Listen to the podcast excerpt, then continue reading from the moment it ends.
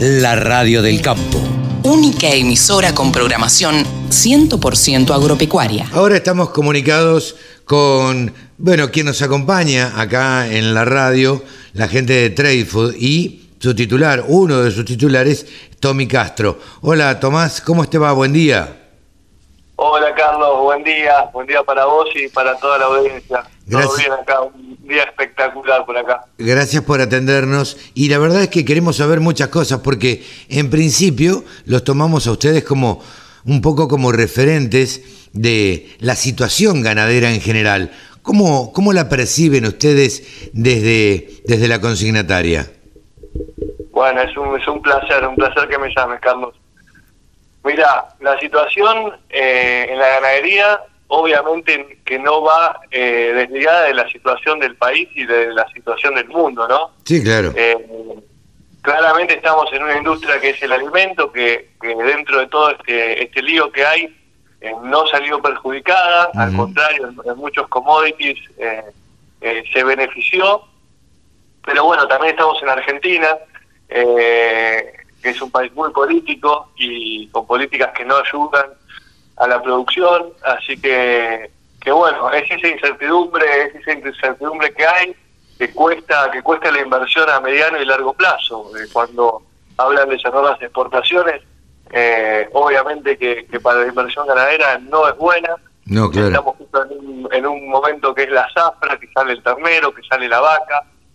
La vaca demandada por China, que nos sirve un montón que, que, que eso se vaya para allá, porque acá no se consume, no tiene nada que ver con el precio de acá.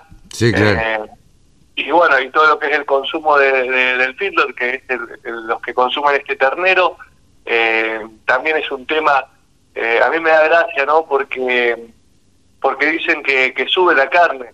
Mm. Y en realidad suben todos los precios, y no es que suben los precios, es que baja, baja el peso. Claro. Es lo más triste, porque eh, a nivel dólar, a nivel mundial, nosotros tenemos el novillo más barato de la región. Sí, claro, totalmente. El otro día alguien me decía, es el nomillo más barato comparativamente con Paraguay, Brasil y Uruguay. Totalmente, Carlos. Entonces, ese engaño que hacen estos gobiernos, eso, ese engaño que, que, que, que está con eh, la inflación, ¿viste? Que en realidad uno dice, no, sube los precios. No, no sube los precios. Se baja la moneda, baja el precio de la moneda. Sí, por sí. la política, por la emisión, por un montón de cosas. Y que bueno, que confunde un poco porque tampoco, también es verdad que no suben los salarios. O sea, suben los precios, claro. pero los salarios. y Eh, eso te hace un país más pobre y un país que no pueda comer carne como quisiéramos comer. A Bueno, eso- hoy estamos en a 30 eso- kilos anuales cuando estábamos en 60. Claro, a eso iba, Tomás. Eh, digo, nos empobrecemos todos un poco, con lo cual tenemos la sensación de que la, carne es muy cara. Este, y la carne no es cara, sino que tenemos menos valor en el bolsillo. Exactamente, exactamente. Es así. Así que bueno, perdón que me fui un poquito, pero todo tiene que ver con todo y el negocio ganadero, obviamente, como cualquier negocio, se fija en el presente, en el mediano y en el largo plazo. Y eso influye, y eso influye. Eh, pero bueno, a pesar de eso, la verdad que está saliendo un ternero bárbaro. Eh, que bueno, hay muchas zonas afectadas por, por la seca, por supuesto, que tuvieron que sacar los terneros antes, hay otros que están con buenos pastos y pueden aguantar un poquito más eh, el ternero y lo llevan a una recría, eh, pero bueno, y después obviamente lo que son los, bueno, lo que es toda la exportación a China está activa, eh, así que el negocio ganadero está, está, está activo, se puede Está- decir que está activo. Está en movimiento. Eh, Tomás, ustedes tienen programado un remate para el 29 de abril. Exactamente, Carlos. Tenemos un remate virtual, este remate online. Un poco es el primero de nuestra historia. Nosotros siempre hicimos todo lo que es directo. Nosotros Claro. conectábamos las puntas Sí. directo, sin ninguna feria, sin ningún mercado de concentración. Y ahora con, con este con este nuevo sistema que, que creo que llegó para quedarse, que es el online, que Ujú. es de la computadora, eh, de tu casa, poder ver un remate, poder ofrecer tu hacienda también. Eh, nos, nos jugamos a este desafío, así que es el primero, el 29 de abril a las 10 de la mañana, con Eh, el martito de- del gran Víctor Sicini, muy conocido eh, en el negocio, uno de los mejores martillos del país. Bien. Eh, así que con mucha expectativa, Carlos, con muchas ganas. ¿Por qué Y plataforma lo hacen, Tomás? Por Rural Ar. Rural.ar, ok. Esto es importante para que la gente no se confunda, para que queden claro, porque eh, sabemos que hay dos plataformas, una es Canal Rural y la otra es Rural.ar, entonces, para que quede bien claro, el 29 de abril, ¿a qué hora? 29 de abril, 10 de la mañana, en Rural Ar, pueden entrar por Rural Ar, se crean un usuario y ya están invitados a, participar del remate también pueden entrar por la página de internet en el caso de que alguien quiera ofrecer algún lote. que lo bueno de esto es que el productor o mismo los comisionistas, que tenemos muchos lotes cargados por nuestros comisionistas, por nuestros representantes, eh, no tiene nada que perder, porque uno carga el lote, uno pacta unas condiciones base y, y bueno, se remata en, ese, en esas condiciones y si no se logra ese precio, si no se logra lo que quiere el productor, eh, la hacienda queda en el campo y trataremos de conseguirlo por otro lado del precio, pero bueno, la idea es que el productor, el comisionista no tiene nada que perder. Es más, va a haber un sorteo de una televisión de 50 pulgadas que puede participar si ofrece hacienda, si participa activamente del remate, así que hasta hasta tiene para ganar, te diría. Mirá vos, mirá qué interesante, para atraer a, a que se prendan, este, van a sortear un, un televisor de 50 pulgadas. Esto es interesante.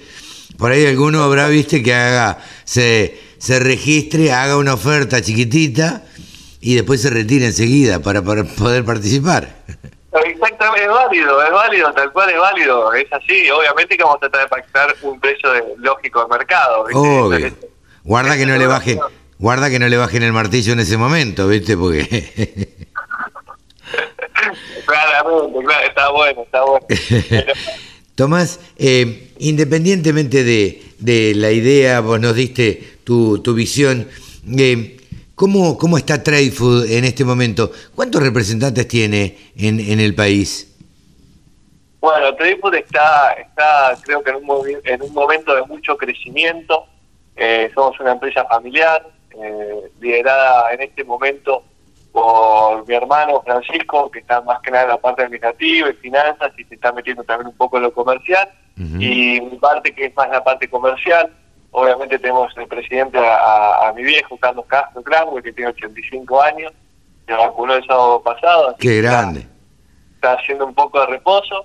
Y mi vieja también que participa, Clara Sugasti, también que, que ha conseguido sus lotes, que es un poco la que, la que mantiene la armonía y la unión eh, y, la, buena onda de, todo el grupo. Así que estamos en eso, estamos en, en el pleno crecimiento con, con muchas ganas. Tenemos más o aproximadamente hay 80 personas que trabajan directa e indirectamente, exclusiva y no exclusiva de, de Facebook, eh, o representantes de distintas partes de provincia de Buenos Aires, Entre Ríos, La Pampa, Córdoba, eh, Corrientes, nos escriben de todos lados, tenemos conexiones con, con, todas partes del país, que es lo, lo más lindo que, que, te da este negocio. Ese feudalismo, esa cosa de que uno eh, conecta esas puntas con una persona de, de Dolores, de provincia de Buenos Aires, con otra persona de Río Cuarto, donde está el alimento, eh, y después vuelve a Buenos Aires, capaz que es hacienda para un supermercado,